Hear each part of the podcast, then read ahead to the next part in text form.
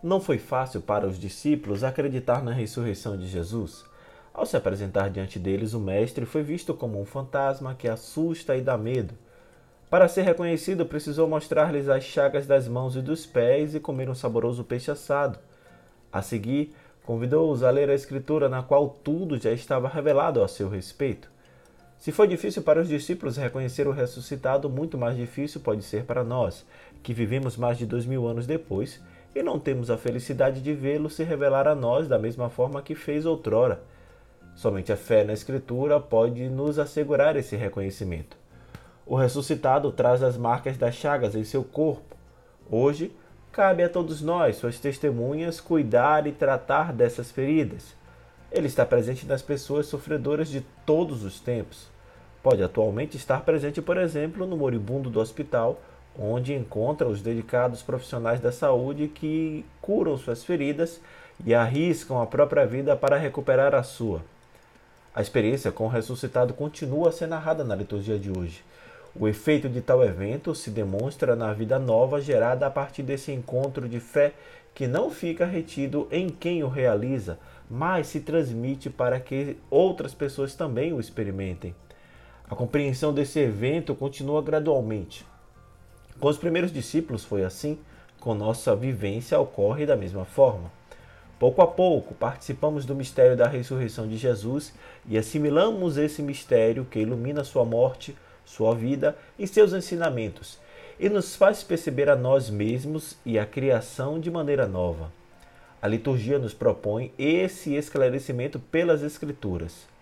Cada celebração é uma oportunidade de crescimento espiritual ouvindo a pregação e o exemplo de Pedro na primeira leitura e confiando sem medo em Deus que nos perdoa, como nos fala a segunda leitura, podemos sair para testemunhar o mistério da fé em Cristo. Há muitas pessoas que precisam conhecer melhor a mensagem de Jesus. Hoje é domingo, 18 de abril, e este é o podcast Santo do Dia, um podcast que conta as, as histórias e obras de alguns santos da Igreja Católica. E aos domingos fazemos a reflexão do Evangelho do Dia. Disponível nos principais aplicativos de podcast, você pode assinar nestes tocadores e ser notificado sempre que houver novos episódios. O nosso perfil no Instagram é o arroba podcast Santo do Dia. Eu sou Fábio Cristiano e hoje vamos refletir sobre o Evangelho do terceiro domingo da Páscoa, Lucas capítulo 24, versículos de 35 a 48 baseado nos roteiros homiléticos da revista Vida Pastoral, escrito pelo padre Marcos Mariano e padre Nilo Lusa, escrevendo para a editora Paulus. Sejam bem-vindos ao Santo do Dia.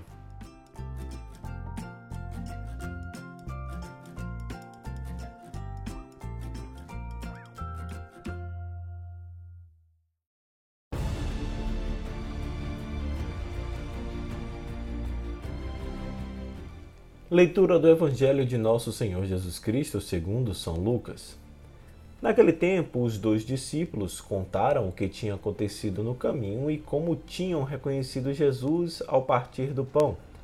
Ainda estavam falando quando o próprio Jesus apareceu no meio deles e lhes disse: A paz esteja convosco. Eles ficaram assustados e cheios de medo, pensando que estavam vendo um fantasma. Mas Jesus disse: por que estáis preocupados e por que tendes dúvidas no coração? Vede minhas mãos e meus pés, sou eu mesmo. Tocai em mim e vede.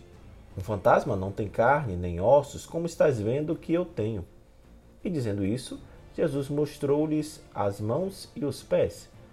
Mas eles ainda não podiam acreditar porque estavam muito alegres e surpresos. Então Jesus disse: Tendes aqui alguma coisa para comer? Deram-lhe um pedaço de peixe assado. Ele o tomou e comeu diante deles. Depois disse-lhes: São estas as coisas que eu vos falei quando ainda estava convosco.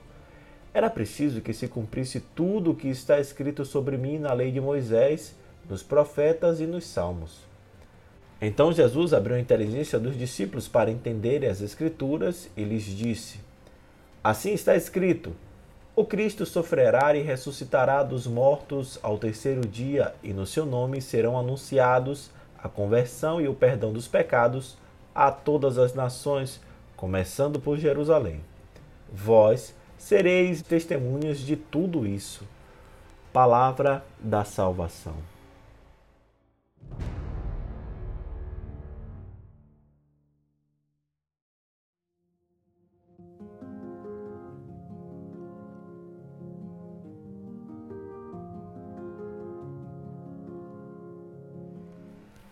O texto do Evangelho apresenta um relato de encontro dos discípulos com o ressuscitado.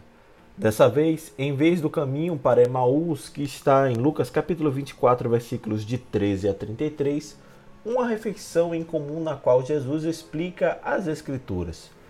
Os onze receberam a notícia do que acontecera no caminho para Emaús e como os dois caminhantes reconheceram Jesus ao partir do pão. Faltava ao grupo daqueles que conviveram mais com o Mestre fazer essa experiência. Então, Jesus se põe no meio deles, desejando a paz, de maneira semelhante à narrativa que lemos em João capítulo 20, versículos de 19 a 23. Os discípulos não reconhecem Jesus. Eles pensam ser um fantasma. A novidade da ressurreição vai sendo compreendida gradualmente. Jesus os questiona sobre o porquê da perturbação interna e lhes mostra as mãos e os pés para que compreendam que não era um delírio deles, mas uma realidade nova diante da ação de Deus na vida de Jesus. O incômodo interno dos onze se transforma em alegria pela surpresa.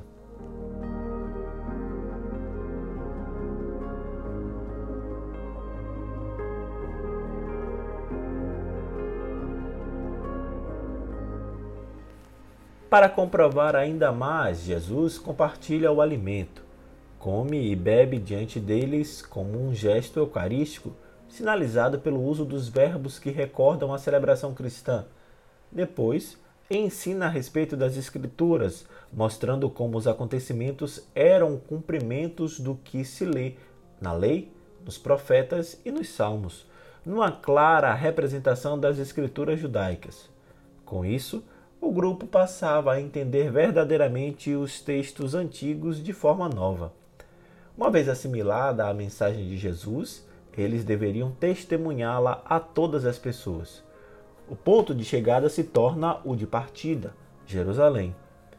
Os discípulos ecoam a palavra de Jesus e dão continuidade ao que foi iniciado.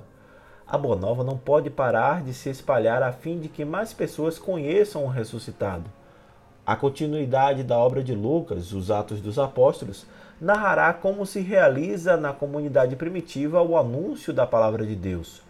O legado desses séculos passados chega até nossos dias para que continue no tempo e no espaço o testemunho a quem ainda não o conhece.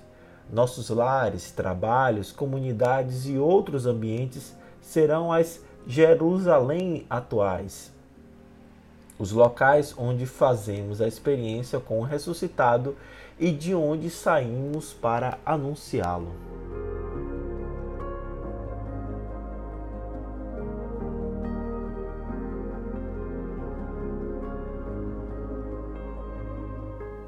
Diante dos desafios cotidianos de nossa vida, a palavra de Deus ilumina nossa jornada para reconhecermos a presença ressuscitadora de Jesus a pregação de Pedro era movida por uma vivência de fé no Senhor ressuscitado.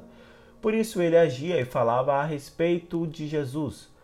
Nossas ações e pregações eclesiais devem ser um transbordamento da experiência de fé e consequência da vida espiritual. O ativismo e o imaginário de produção fazem das comunidades de fé empresas, como se tivessem metas quantitativas a cumprir. Nossa pastoral pode se assemelhar a um grão de mostarda ou a um fermento na massa. A palavra de Deus vai se realizando entre nós conforme nossa disposição para amar. Quantas vezes nos sentimos mal pelo pecado e não olhamos para a bondade infinita de Deus? Quantos medos de Deus guardamos? Alguns desses dramas interiores são respondidos com a leitura da primeira carta de João. Não precisamos fingir ou nos esconder de Deus, mesmo em situação de pecado.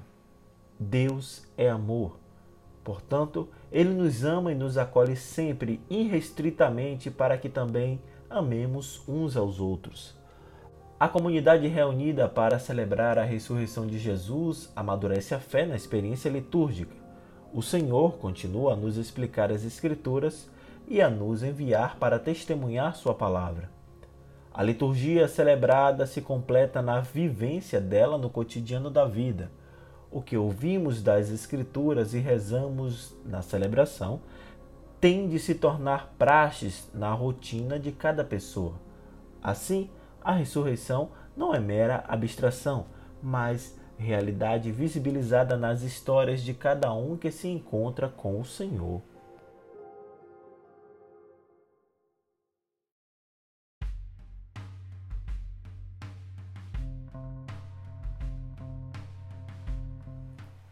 Ao pedir algo para comer, os discípulos dão-lhe um pedaço de peixe. É o que eles têm. Peixe é comida do povo simples, dos que vivem da pesca no mar, nos rios ou nos lagos. Na Bíblia, a mesa é símbolo muito significativo. A comensalidade em torno da partilha do alimento é a ocasião privilegiada em que Deus se faz presente.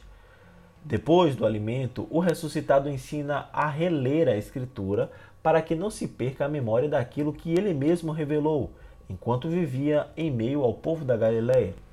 Com base na Escritura, descobrimos a real vontade de Deus.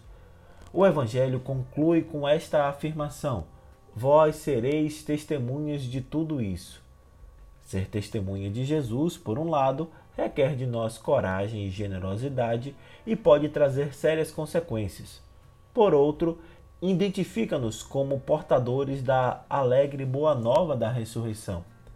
Vida nova que surge por meio da superação da dor e do sofrimento. Testemunhar é contagiar pessoas para que olhem a vida com otimismo e esperança, apesar dos desafios que enfrentam.